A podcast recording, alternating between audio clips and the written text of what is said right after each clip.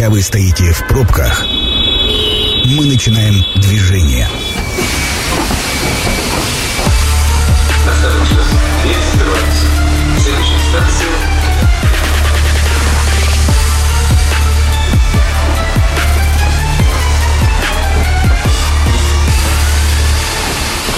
Метро. Главные темы Красноярска. Добрый вечер, программа «Метро», Сергей Васильев у микрофона. А, Значит, э, что, 1 июня, еще раз а, всех с праздником, с началом лета, с Днем защиты детей. Ну и, коль скоро 1 июня, давайте поговорим сегодня о законах, а, с которыми нам придется жить в ближайшей перспективе. А, Сегодня вместе со мной традиционно Андрей Лопатин, юрист. Андрей, добрый вечер. Добрый вечер. Игорь Артемьев, налоговый эксперт. Игорь, добрый вечер. Добрый вечер. Ну что, давайте начнем, пожалуй. Э, С 1 июня 2023 года банки, любые компании, индивидуальные предприниматели, нотариусы и гос- и муниципальные органы будут обязаны передавать биометрические данные россиян в единую биометрическую систему без согласия людей. Это первая часть новости, но на большинстве порталов она подается как россияне теперь могут отказаться от, а, э, значит, от того, чтобы их биометрические данные использовались. Для этого всего лишь а, нужно написать э, в МФЦ ну а чтобы узнать, э, нужно зайти на портал госуслуги.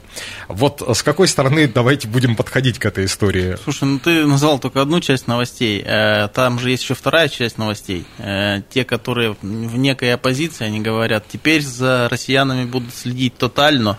Ну да, Знаешь, так это, вот, это, вот пер- это, это первая часть новости, да, потому что все обязаны будут передавать биометрические данные. Да, вопрос очень достаточно спорный, да, так скажем, потому что это действительно вопрос от некой оцифровки.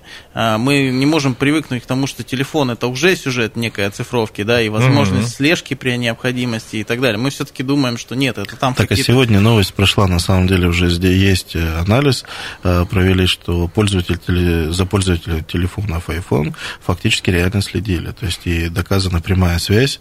э, Поэтому... Слушайте, ну если здесь исходить из того, что мы можем следить за чипами, которые находятся во всех машинах практически современных, в устройствах, э, устройства привязанные к биллингу, к сетям и так далее, то есть если пойти по этому принципу и дойти до некого такого образа страшного, это один момент, а второй момент, э, сейчас есть возможность от этого от всего отказаться. Не Мгм. хотите, переживайте, подавайте заявление в МФЦ, пожалуйста, будет вам счастье, никто ничего не будет передавать. Другое дело, что все равно за этим следует, ну, то есть вот я знаю, что некоторые банки, которые обслуживают премиальный сегмент, они говорят, что для нас это обязательно. То есть у нас происходит идентификация теперь таким способом. Не хотите, ну, премиального обслуживания не будет. Ну, По- да- даже не премиальные, я тебе должен сказать, что я последний раз, когда перевыпускал карту, это было достаточно давно, года три назад, в обязательном порядке биометрия, то есть, ну вот, э, хорошо, пока без забора ДНК, но, тем не менее, а, твой фейс, э, твои голосовые там все данные, они у них есть.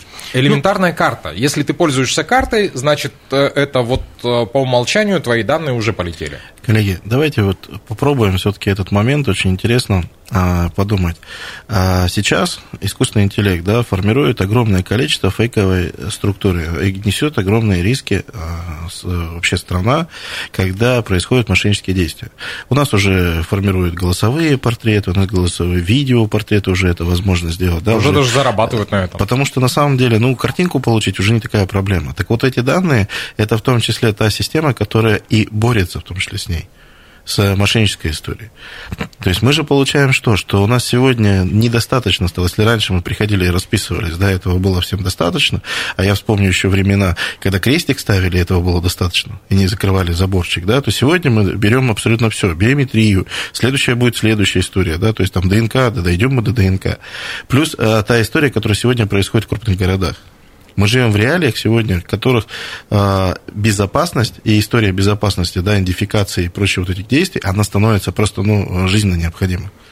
Меня-то смущает другой момент. Э, Я все это прекрасно понимаю. Я, ну, ну, вот как э, обычный среднестатистический там, пользователь, да, соответственно, тоже там так или иначе оставляю свои следы в интернете. Но мы же каждый день наряду с этим получаем э, сообщения о том, что там произошла утечка баз, там оттуда продали, там слили, там слили. И это вот наряду с э, формированием искусственного интеллекта, вот о чем говорит Игорь, а мне кажется, это вдвойне опасность. То есть, э, условно, если мы там получаем крота в системе, да, который так или иначе сливает, или сама система сливает, да, там, я уж не знаю, как это происходит. Понятно, что это из серии теории заговора, но тем не менее, тогда мы получаем что? Мы Ну, получаем... Сереж, здесь смотри, здесь э, сюжет такой. Все боятся а, распространения, по- потери этих данных, да, использования как-то против человека. Но здесь нужно понимать просто такую вещь, что у нас очень сильно за последние 20 лет меняются э, определения понятий. Вот помнишь, э, расшифровка вот этого всего. Мы можем смотреть это по образованию, можем смотреть это по культуре, по ценностям, по всему, да. Точно так же меняется формирование понятия кража, да. Если мы раньше относились к тому, что это имущество, да, сейчас у нас это могут быть, например, еще и там имущественные какие-то, а сейчас это персональные данные, понимаешь? И вот это и есть результат, потому что их уже можно продать и с них получить реальные деньги. Поэтому здесь как бы каждый сам для себя решает, но в моем понимании, либо вы отказываетесь, либо вы даете возможность верификации и рассматриваете это как дополнительное благо, да, потому что ну, человек с другой биометрией туда не зайдет, потому что вы дали свою. Понятно, да? Но, опять же, ключевой момент, как это будет работать. Это один, э, э, одно, что я хотел сказать. Второе, я хочу обратить внимание, многие слушатели уже с этим сталкивались, при снятии денежных средств в большой сумме в банке, у вас спросят, э, зачем вы снимаете? Я, честно говоря, опешил от этого вопроса. Я сказал, мне нужно купить молока. Человек улыбнулся и сказал, На 200 тысяч. на самом деле, на самом деле, мы стали спрашивать ровно потому, что видим, когда человек неадекватно реагирует, и когда это под закрытие, и когда вот срочно нужна сумма денег, и когда нашими дополнительными вопросами человек начинает вот, ну, трястись буквально, да, и руки трясутся. И мы дальше начинаем разговаривать, и выясняется, что это действительно мошенники, которые позвонили, представились сотрудниками правоохранительных органов, что нужно сейчас и обязательно сам министр МВД обязательно грамоту. Понимаете, вот такой вроде как нелепый вопрос, с одной стороны, да, э, который может тебя ввести в ступор, а с другой стороны, это такая сюжет проверки. А год назад таких вопросов не было, понимаете? То есть банки тоже приспосабливаются работать и верифицировать как-то по-другому. Здесь еще очень важный момент. А, Когда мы а, смотрим какой-то дилетантский подход на какие-то данные, то мы забываем, что есть огромный пласт специалистов, профессионалов, да, которые работают с обработкой данных. Действительно, возникает огромный пласт и неуверенность того, что данные будут куда-то уходить или что-то с ними может произойти. К сожалению, это будет. Это будет, потому что есть статистическая вероятность, она в любом случае в рамках статистической вероятности будет. То, что сейчас произ- произошло с мошенниками, да, и то, что сегодня происходит каждую неделю сводка, это уже феноменально, это уже ну, нонсенс, и с ним надо что-то делать. И вот сегодня те системы, которые анализируют эти ошибки, которые анализируют случаи, да, особенно вот э, зеленый банк, да, то есть у нас в этой части очень сильно это, то есть подразделение работает, потому что фактически в рамках него э, сейчас пытаются как раз э, убирать эту э, составляющую, пытаться находить действительно скрипты, как работать. Ну, выстроить систему. Да, то есть и это, это сейчас мы попали в абсолютно в новую реальность. Это новая реальность, неизвестна никому. Биометрия, она все равно придет. Почему? Потому что вот даже простая история. Вот здесь лежит э, телефоны да, в студии, и у нас уже есть отпечаток пальца, да, по которому Ну мы да. заходим. То есть и нам предлагают, а вы хотите это сделать? Есть галочка. Вот я за то, чтобы это осталось в виде вот такой вещи. Я хочу, да, не хочу, нет. А не в истории, что вот ты обязан, да, и постоянно этим пальцем нажимать. А, Ведь мы когда-то не думали, что мы по голосу будем управлять телефонами, квартирами, машинами. Я сегодня еду в машине и управляю там всем, что это. Позвони этому, скажи этому, сделай это. И это рассматривалось, ну, как бы еще 20-30 лет назад, меня бы за это, наверное, ну, отправили куда-нибудь. По поводу, что с этим делать, э, на днях пересматривал замечательный фильм под названием «Бойцовский клуб». Э, На мой взгляд, прекрасное решение. Э, Спасибо за раскрытие темы. Давайте перейдем к следующей. С 29 июня, перенесемся в конец, у самозанятых появится возможность использовать в работе собственный товарный знак и знак обслуживания. До этого подобными средствами индивидуализации бизнеса могли обладать только юрлица и индивидуальные предприниматели. Теперь, собственно говоря, могут пользоваться все, включая иностранцев. А Для чего вот это логотипирование? То есть э, я, ну, опять же, э, взгляд со стороны. С одной стороны, я вижу, как э, у нас начинают наконец-то шевелиться и пытаться причесать там блогеров и так далее, и так далее. Я прекрасно понимаю, что это только начало работы, потому что денег туда улетает огромное количество. Но с другой стороны, все эти люди, они так или иначе, все уже давным-давно с логотипами, И что, они сидели и ждали? Ох, наконец-то нам разрешили. Не в, лого- не в логотипах дело, на самом деле. А в чем? Ну, товарные знаки. Э, Да, то есть, а на самом деле там много историй, что может быть и товарные знаки, да, какие-то вещи, индивидуализации. На самом деле, смотрите, а, нюанс какой. Давайте посмотрим чуть-чуть глубже. И у нас было понятие средний и малый бизнес. Ну да. А, Все мы понимали, кто это такие, мы знали, как с ними работать, все было хорошо. Но вот а, одному человеку пришла гениальная мысль, а давайте мы выведем из тени людей, которые не хотят быть ни малым бизнесом, ни кем, да, и назовем их словом таким, вот, ну, каким придумаем, да, самое главное, чтобы оно было хорошим. И оно называется самозанятые. Ну, так себе слово. Да, так себе слово, но они самые занятые. Вот. И тут э, произошла интересная вещь. Все посмотрели, то есть, э, напомню историю с самозанятыми, это 105 тысяч человек э, должно было быть в начальном эксперименте, это считалось бы идеальным экспериментом. Сейчас их больше 7 миллионов, и вот тут резко, а что с ними делать? Это у нас как ИП, да, со статусом. Это и не физическое лицо, и не юридическое лицо. Здесь самозанятые. И тут резко кто-то понял, что надо их э, причислить к системе МСП. И вот как только их- вы их причисляете, да, и говорите, это же предприниматели, самозанятый это предприниматель. Мгм. И тогда возникает логичный вопрос у людей, которые это сделали. Ну подождите, тогда я и правами должен пользоваться предпринимателя. И вот и все.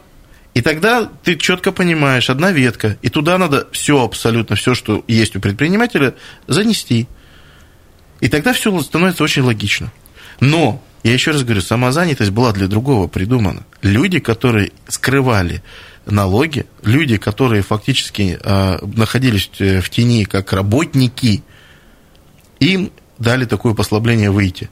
Но сейчас это превратилось в систему, э, мы когда говорим, например, вот э, у нас статистика малого бизнеса, и мы самозанятых туда притягиваем. Мгм. И мы видим, малый бизнес растет. Но дальше вопрос структуры. Я всегда это считал и считаю, это моя личная позиция, абсолютно никак не соизмеримо ни с кем, что это исключительно инкубатор предпринимательства. Вот ты попробовал, вот у тебя получилось что-то сделать, и отдельные виды деятельности, которые вообще никакого отношения к предпринимательству не имеют. Вот у тебя есть простой режим общения с государством. Я это выполнил, отстань от моего, например, имущества. Ну, то есть есть на- вопросы аренды, например, да? Есть какие-то еще моменты. Но это никак не должно быть как бы в регулировании. Поэтому говорю, все очень логично. Это называется образно и безобразно. Это простое понятие. Если у тебя все в рамках образа, то извините, ты сказал, что это предприниматель. Ну тогда извини, будь добр, дай все права и обязанности предпринимателя. Ну, вот и все. И преференции, и э, всякие негативные. Андрей, Ну, тут несколько соображений. Дело в том, что когда мы пошли по пути обеления бизнеса, да, то есть появления новых субъектов, которые должны были бы выйти из тени, э, еще и те, которые там уже давно были, уже вышли из тени, поняли потом и посчитали свои налоги. И поняли, что у них есть возможность платить поменьше. Это были ИПшники с Мгм. действующим багажом предпринимательской активности, в том числе с теми товарными знаками, о чем мы говорим да, сейчас. И им, соответственно, они опустились пониже. И в этом смысле мы как, с одной стороны, об- обелили, с другой стороны, мы еще и подснизили налоги, кто пользовался самозанятыми как э, формы оптимизации налогообложения. Таких ситуаций уже очень много, они уже все на слуху, и даже в нашем городе. Но сюжет какой? Я по принципу хотел бы, чтобы мы решили вопрос раз и навсегда, соотнесли понятие наименования, бренда, товарного знака, и тогда бы тот вот ремесленник, тот, э, ну, кожевенный мастер, если хотите, да, Мгм. который до 2,5 миллионов, до 2,600 в год, да, имеет и самозанятый, и его фамилия или его бы наименование было бы таким же нерушимым, как и, ну, во всем остальном мире. ну как клеймо мастера раньше Конечно, ставилось. да. Сейчас у нас получается так, что ты можешь называться О Ромашка, производить мыльные пузыри, пузыри там непонятно что. Это все не соответствует видам твоей деятельности, которые у тебя заявлены. Более того, ничего не составляет никакого труда взять тебя сейчас масштабировать, украсть у тебя любую идею, которую ты... Ну, и, и вот, то есть А в этой части главное мы- еще взять и на э, соседнем здании повесить э, совершенно другую вывеску. Абсолютно, абсолютно. Поэтому, э, с одной стороны, да, это необходимо, но с другой стороны, надо наводить в этом плане некий порядок, потому что мы сейчас с вами говорим, там, малый, средний бизнес и так далее. Вот давайте у слушателей, каждый сам себя сейчас спросит, 100 миллионов – это большая сумма или нет? Вот лично для меня большая сумма. Ну, конечно. А если мы возьмем категорию, то это будет малый бизнес. Вот вы вдумаетесь, да, что юрлицо с выручкой 100 миллионов в год – это малый бизнес. Насколько же изменились категории, Нет, да? Андрей, здесь с тобой не соглашусь, очень Подожди, сильно подождите, я ремарка. А физлицо, которое не, не уплатило налогов 900 миллионов. А, Это вообще отдельная история. Там прям, я не скажу, что это физлицо, там, там до физлица как далеко, там столько юрлиц и прочего. А, На самом деле, смотрите, то есть э, здесь почему такая позиция? Позиция, во-первых, э, есть э, ниши, где объективно очень низкая рентабельность. И вот там эти обороты, они вполне оправданы. Сейчас даже появляется новая категория, мы называем ее МСП+, то есть это вот этот переход планки, да, где били сразу по голове, теперь бить не совсем будут по голове. И вот э, почему появилась эта категория, почему 100 миллионов?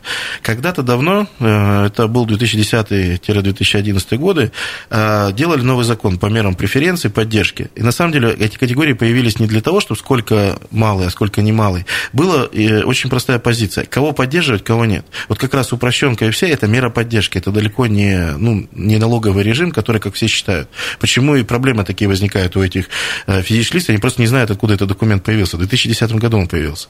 Так вот, там написано, что э, это мера поддержки. Так вот, э, надо было в тот момент соотнести, кто кому поддерживаем, кого не поддерживаем. То есть, вот, например, надо ли поддерживать предпринимателя, у которого оборот 300 миллионов? Государство говорит, нет, прости, нет. Как я тебе могу дать спецрежим? Да? То есть, это, это и есть мера поддержки. Вот это и была основная история, зачем это все сделано. А мы смотрим не по категориям, кто это какой-то бизнес, там малый, средний, либо микробизнес. Нет, здесь была история о том, а где степень участия государства должна быть, а где не должна быть.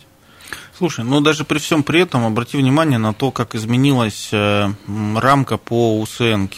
Со 150 до, до плюс, считай, 100 миллионов. 251, если не ошибаюсь, сейчас верхняя-верхняя планка, Вот да? э, То есть здесь как раз история о чем. Смотрите, нас уже э, мы принесли три, э, 30 э, триллионов, по-моему, или миллиардов, я не помню точно вот эту сумму с ноликами огромными, но мы принесли стране огромное количество денег, как малый бизнес. И вот сейчас э, малый бизнес задается вопросом очень простым. Ребят, а я хочу развиваться, но вот для меня э, с крупным бизнесом не сравнивайте вы даже близко. Ну да. То есть, и поэтому вот она, планка эта растет. Почему? Мы зашли в тендеры, мы зашли какие-то в емкие производства. Например, мы построили, ну, пусть мы построили три школы. Небольших, маленьких школы, но мы вылетели сразу. Ну, это же ненормально. Ну, бригада-то может быть там всего 7-9 человек. Либо вот у меня был э, один из случаев, когда человек звонит и говорит, а у меня рентабельность 0,9%. ну, 0,9%. Слушайте, э, я думаю, что мы продолжим э, спорить во время рекламной паузы. Перед тем, как прервемся, э, позволю себе небольшую ремарку. А, Как я, опя- опять же, без экономического и юридического образования, вижу эту ситуацию со стороны. На мой взгляд, институт государства сегодня, не только нашего, а в принципе как институция, настолько сильно устарел и проржавел, что он Понятно, что любое государство как система пытается систематизировать все. Но а, вот эти самозанятые, как единицы производства, они перескакивают в, как, в некий иной режим, а, ближе к феодальному производству. Да? То есть напрямую ты мне товар, я тебе деньги, да? или ты мне товар, я тебе товар. А, и это не укладывается в рамки нынешнего а, экономического государства, нынешней экономической системы. Вот как-то так. Что с этим делать, не знаю. Короткая реклама, обязательно вернемся. Это программа «Метро». Авторитетно о Красноярске. Возвращаемся в студию. Программа «Метро». Сергей Васильев по-прежнему у микрофона. По-прежнему а, обсуждаем новые законы, как изменится наша жизнь, с чем придется нам а, жить и существовать. э, Не только в июне, но и в последующие месяцы. Андрей Лопатин, юрист, у нас в гостях. э, Ну, как в гостях, вместе со мной сегодня. Андрей, добрый вечер. Добрый Да. вечер. Игорь Артемьев, налоговый эксперт. Игорь, добрый вечер Добрый также. вечер. Значит, э, смотрите, по поводу, поговорили немножко по поводу биометрии, и вот, наверное, в дополнение сюда появится новое правило оформления инвалидности с 1 июня. Э, Россиянам разрешат проходить медико-социальную экспертизу э, в дистанционном формате. Воспользоваться данным правом разрешат гражданам, не согласными с вердиктом местного э, бюро медико-социальной экспертизы, желающим привлечь региональных или федеральных специалистов для пересмотра вынесенного решения.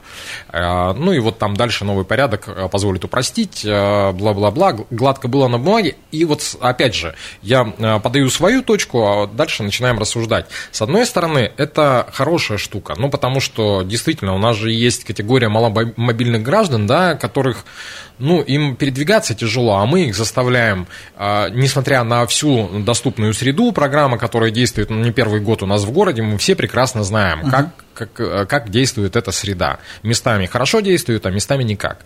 И с этой точки зрения, на мой взгляд, это благо. Но, опять же, мы же понимаем, что у нас народ изворотливый, да и время такое, и под, под шумок наверняка кто-то там в мутной воде начнет что-то рыбу Мне ловить. кажется, в процентном соотношении это будет не сильно много. Я исключительно положительно оцениваю этот закон, ровно потому, что сейчас, э, ну, простите, Э, образовалось больше гораздо инвалидов, чем было раньше. Ну, в силу определенных обстоятельств э, люди к этому относятся сейчас с пониманием, люди понимают, какая это проблема, и, ну, просто у меня такое ощущение, что это такая дырка, которую нужно было закрыть давным-давно. Но вот сейчас набралась какая-то критическая масса, благодаря которой она закрылась. С точки зрения логистики, с точки зрения логики вообще, да, ну, то есть у нас еще там три года или четыре года назад были вообще сюжеты, когда человек каждый год подтверждал, что у него нет ноги. Ну, ну да. Понимаешь, да? Ну да, да. А поэтому здесь, если они смогут сделать это дистанционно, ну, супер. Здесь речь, скорее всего, идет э, все-таки об обходе э, одного из уровней, именно ну, подтверждения.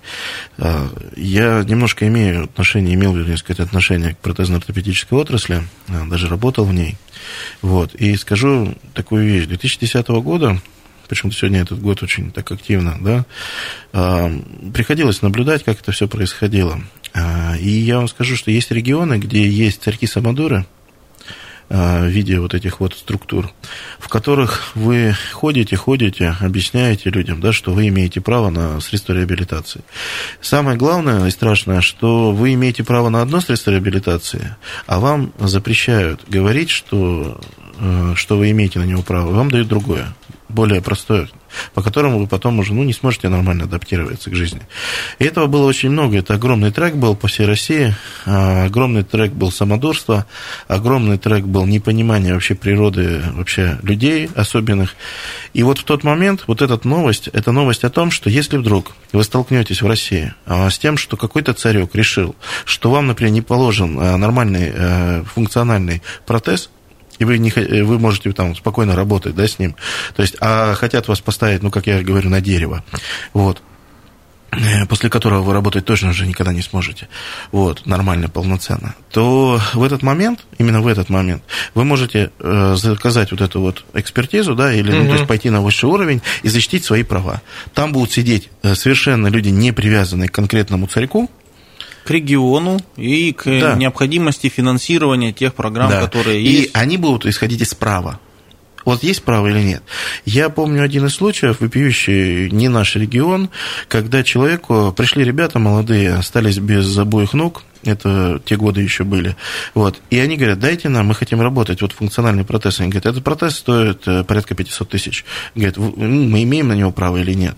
И вот за то, что коллега наш э, проконсультировал, ну, на тот момент коллега, проконсультировал человека, что он имеет право, его уволили со структуры. То есть э, просто за то, что сказал, что имеет право на этот протез. Ему поставили, ребята добились своих протезов, они очень активно получили вторую группу инвалидности и спокойно работали. То есть э, так бы они ушли либо на дерево, либо на пластик. То есть и в тот момент бы они полностью перестали функционировать. Так слушайте, но вопрос-то у меня тогда возникает в другом. Э, у нас же вот эта история, она же касается не только там людей маломобильных, да, потому что инвалидность там и по сахарному диабету могут поставить. Штука не в этом. Штука в том, что у нас же же очень много, там, ну, не знаю, там, замена сустава, там, а, препараты там для астматиков и путевки в лагеря, оно же все вот так. То есть, вот если, это как раз для этого. Если тебя персонально не проконсультируют, так а нет, ну, а, допустим, ну вот э, Смотрите, что делать со э, всеми остальными? Я объясню. Я объясню, что делать. Смотрите, система работает как? А, во-первых, она завязана на стратегические ресурсы. Это фонд страхования, это не просто вот эта история, где там хихихаха. Это на самом деле э, очень мощнейшая структура, и она федеральная. Она, э, ну, и региональная привязка у нее достаточно условная. То есть, но если вы посмотрите по регионам, это такое ощущение, что это реально разные царства. Вот говорю, мне удалось в свое время по Сибири поездить, да, то есть поездить там в центральную Россию по этой тематике. И это ощущение, что вот даже вот на тот момент мы были в Красноярской Хакасии, такое ощущение, что законы разные написаны, Ну да. люди разные находятся. Было всегда, э, что будет процент, вот небольшой абсолютно процент людей, которые будут злоупотреблять, и это страшно на самом деле, они злоупотребляют на этой трагедии, это чаще всего это трагедия для человека, потому что реабилитация это очень болезненный процесс.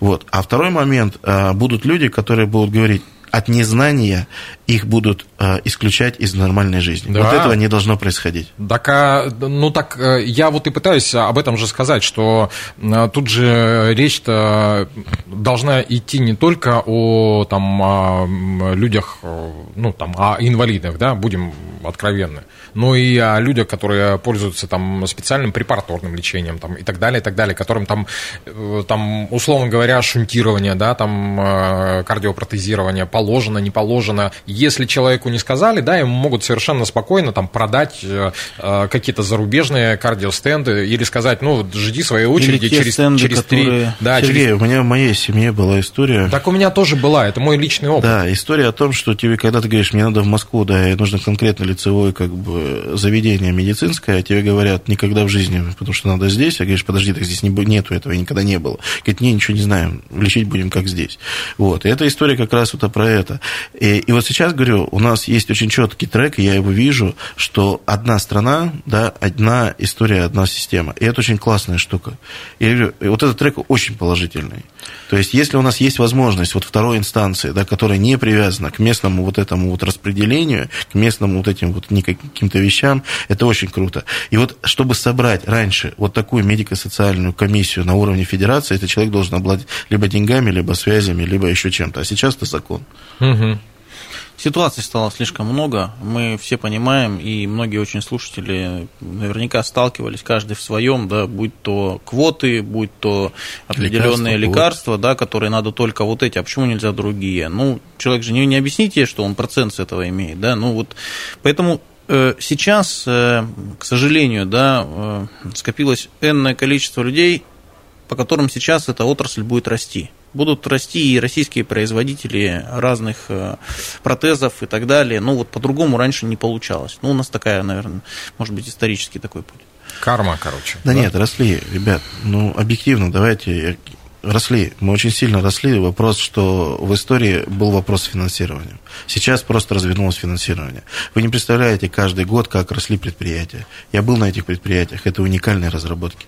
Ну, э, с одной стороны, вроде как, э, опять же, могу согласиться, с другой стороны, не совсем согласен. Почему? Потому что заменой протезов на территории, ой, протезов, заменой суставов на территории Российской Федерации мы занимаемся последние, ну, лет, наверное, 15-то точно. А в Новосибирске, э, если мне не изменяет память, э, лет 5 назад только запустили завод по производству собственных собственных суставов. Слушай, ну ты просто по последствиям посмотри, когда тазобедренный сустав, у нас сколько восстановления? Полгода? Ну да. Если не ошибаюсь. В Германии 6 часов человек уже начинает ходить. Ну, чтобы понимание просто было, насколько разные эти сюжеты. Ухохуюшки. Ну, будем надеяться, что сдвинулись с мертвой точки, и дальше пойдет только лучше. Значит, смотрите, с 1 июня, вот э, не совсем непонятно, поэтому обращаюсь к вам. С 1 июня появится возможность задать кодовое слово, которое будет использоваться для получения по телефону от специалистов Социального фонда России информации о положенных гражданину мерах поддержки. Ну, это вот в продолжение темы. Оформить заявление на такое выражение можно будет э, в МФЦ, клиентских службах э, Социального фонда России, центрах э, по труду и занятости, местных управлениях социальной защиты населения и учреждениях медико-социальной экспертизы. Вот что это за зверь такой? Это, я так понимаю, что это непосредственно темы, которые связаны друг с другом? Ну и да, и нет, ну, потому что эта история пришла из банков. То есть, чтобы из банка какую-то минимальную историю получить, вы должны сказать кодовое слово. И вот это кодовое слово переносится сейчас в государственный сектор из частного сектора. То есть, и фактически вы можете какие-то базовые вещи получить, э, ну, то есть, произнося какие-то вещи. Это прямо зависит на персональные данные, это прямо история о том, что э, просто так по телефону не, ну, человеку не могут сказать, э, ну, какую-то Что информацию, положено, которая что является положено, да? конфиденциальной, да? То есть, ну, какие-то льготы особенные. Ну, например, узнают о том, что вам положен особенный препарат. И все, это раскрытие медицинской тайны. Ну, то есть, это нельзя делать. Ну, с одной стороны, да, с другой стороны, мне очень хочется посмотреть, как это будет работать. Потому что узнавать информацию о льготах, в принципе, каждый человек может.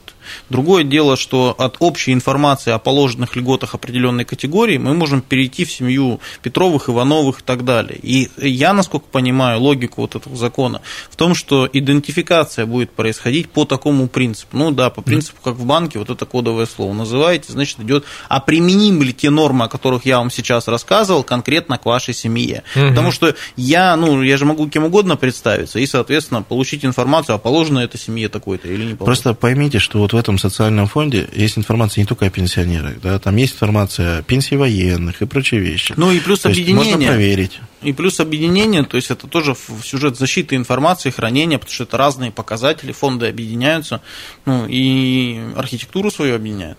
Слушайте, меня только одно в этой истории пугает, что в нашей жизни стало слишком много паролей и стоп-слов. Ну вот э, реально, это вот потому что ты уже зачастую, ну, у тебя несколько почтовых ящиков, у тебя телефон, у тебя еще что-то, у тебя еще что-то, и это вот в голове уже просто не всегда На самом деле, Сергей, вот в твой же трек очень четко хочу сказать, очень страшно другое еще стало, не только пароли, а то, что у нас теперь телефон завязан на все эти пароли. А, трек как раз о том, что как только человек завладевает твоим телефоном или твоей сим-картой, после этого очень сильные муки у него начинаются со всеми остальными вещами вещами. Угу. А, значит, э, ну, еще одна приятная, на мой взгляд, новость. Я не знаю, это на мой взгляд, обывательские участники долевого строительства или специализированного кооператива, это июньская штука, которому переданы права застройщика на объект незавершенного строительства и земельный участок, получили возможность подавать заявление о выплате возмещения через единый портал госуслуг.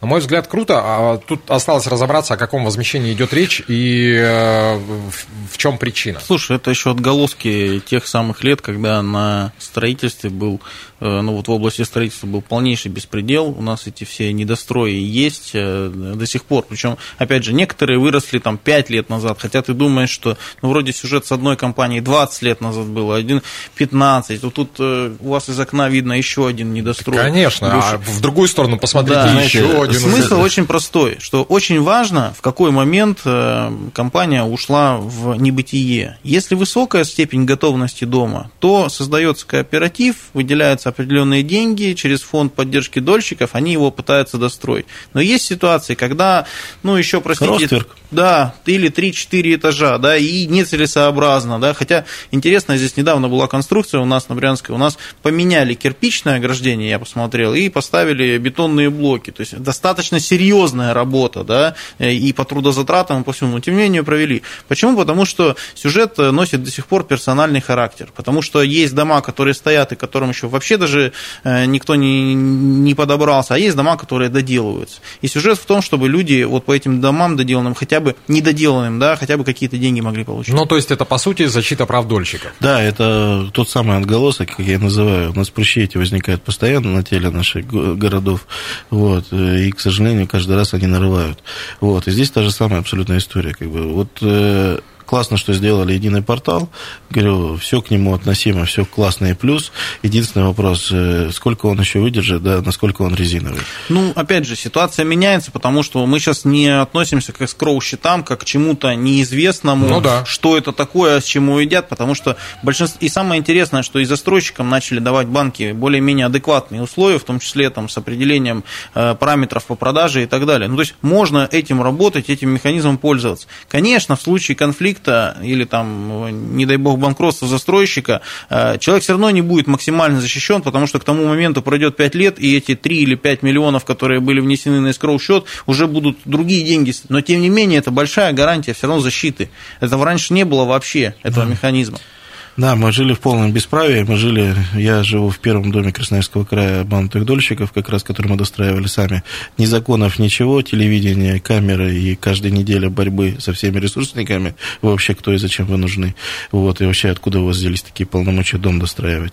Вот, и как раз это наш дом первый был. Вот. И как раз то, что происходит сейчас, это небо и земля. Говорю, государство очень четко обратилось к этой проблеме, и вот сейчас очень планомерно, планомерно этот вопрос стараются закрывать. Угу. Ну и, э, коль скоро мы заговорили о дольщиках, давайте поговорим еще и про ипотеку. С 1 июня Банк России уточнил условия надбавок по ипотечным кредитам для заемщиков с предельной долговой нагрузкой, не выше 60%. Это отношение платежей по всем кредитным обязательствам к среднемесячному доходу. Надбавки не будут применяться при программах льготной ипотеки, а также в случае, если первоначальный взнос составит не менее 20%. А я где-то читал, что и, и там под 30%. Ну и вот, кстати, говорят о том, что с 24 чтобы к займу не применялись повышающие коэффициенты, первый взнос заемщика по ипотеке должен составлять не менее 30%. Мы, кстати, в прошлую программу уже начали обсуждать, потому что там движения начались в плане, э, скажем так, зажимистости банков э, на кредиты. Да-да, вот э, ситуация скоринга – это история как раз о том, что я очень, честно говорю, рад, для меня это положительная новость. Я понимаю, что для половины страны это отрицательно, меня, наверное, закидают камнями и палками, но смотрите, скоринг – это история какая? А, она убирает ту проблематику, которая была со страшными историями, когда вас выселяют из ипотечной квартиры, вам больше никуда, никогда больше негде жить.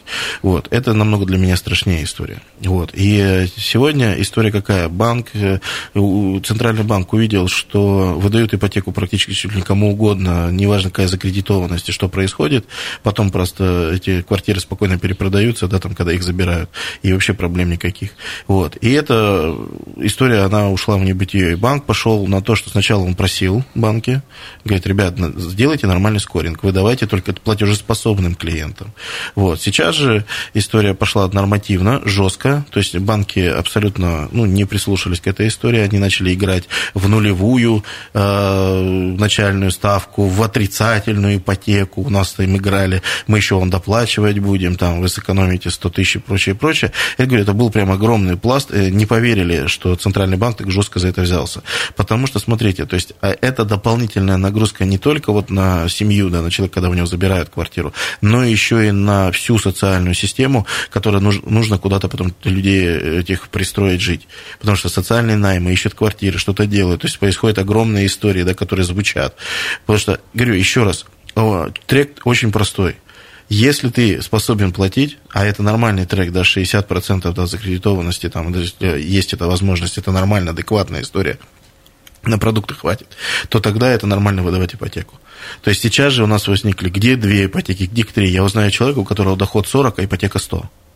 Ну, я тоже таких знаю. Вот, я знаю, ну, там, я вижу на него, и мне каждый раз хочется спросить, а ты железный? То есть я знаю человека, который берет две ипотеки. Говорит, ну как-нибудь я там на вторую работу бегать буду. Я говорю, 25 лет? Ну, такая проблематика, наверное, я вот мне все время создается ощущение, что мы начинаем закручивать гайки, но с той или стороны мы их начинаем закручивать, Андрей. Ну, я думаю, что это сюжет э, такого нормального воспитания финансовой грамотности в какой-то части. Почему? Потому что с тем мышлением, которое мы сейчас имели, да, вот это клиповое мышление, когда человек говорит, о, я сейчас куплю так же, как там Ваня, Петя, Маша в ипотеку, и там вот у меня будет заработок, потому что он там когда-то что-то заработал. Вот этот сюжет сюжет, э, он э, маленько тормозит от принятия эмоциональных решений, потому что люди получают дополнительный барьер, начинают просчитывать то, что они могут или не могут содержать. Вот, с одной стороны. С другой стороны, ну, банк же на этом зарабатывает. Ну да. И вопрос э, как бы в том, что, ну, они вкрутить ли здесь доп. условия какие-нибудь или доп. услуги какие-нибудь, а давайте здесь сделаем дополнительную страховку, и тогда у нас все будет хорошо. И вот у нас как бы уже цель совсем не достигнута, потому что человеку мы больше еще, ну, понимаешь, да? То есть... Угу. русский народ придумывает придумывают все что угодно. Я знаю точно, что придумают и риэлторы, да, и это, то есть они играются с первоначальными взносами, и там очень большая модификация. Я говорю, изначально позиция регулятора, здесь она для меня четко понятна. Ребят, если человек закредитован и не способен платить, не надо создавать ему через три года отложенную проблему, да, в том числе эмоциональную. С другой стороны, Игорь, не соглашусь. Э, изначально, наверное, тогда э, отсутствие перспективы у человека не от большой радости зачастую берутся, лезут в ипотеки. Понимаешь? Вопрос, какую ипотеку? Я за то, вот честно говорю, вот в этой всей истории я за то, чтобы это было поступательное движение чтобы не сразу человек, да, например, э, пошел и 100 квадратов купил, а у него нету даже на однокомнатную, а чтобы вот он однокомнатная, двухкомнатная, чтобы эта ипотека переносилась. Не вот так, как сейчас, да, просто я тебе даю сразу же ипотеку, у тебя изменился доход. Я вот за этот подход, я за то, что вот эта позиция некого сертификата, некого моего обеспечения банку, она просто переходила. Я нашел большую квартиру, у меня больший доход, я изменился. Поменяй систему скоринга. Во всем мире есть история какая? У меня есть позиция, что я могу даже не меняя, а сейчас я должен закрыть ипотеку предыдущую, чтобы купить новую квартиру и прочее. Вот чтобы вот этого не создавать, есть простой механизм. Ребят, я беру новую квартиру, эту я уже готов, это, вот мне приходят деньги, засчитай, смени, поменяй. Угу. Ну, это же нормальная история. Абсолютно нормальный вопрос, откажутся ли банки от своего заработка. Да? Нет, конечно. Ну, вот о том и речь. Э, огромное спасибо. Э, хочу сказать моим соведущим. Сегодня вместе со мной были Игорь Артемьев, налоговый эксперт. Игорь, спасибо. Добро. Андрей Лопатин, юрист. Андрей, спасибо. Спасибо. Программу провел Сергей Васильев. Очень скоро она появится на сайте 128.fm. Эм. Хорошего вечера и пока. Станция конечная. Поезд дальше не идет. Просьба освободить вагоны.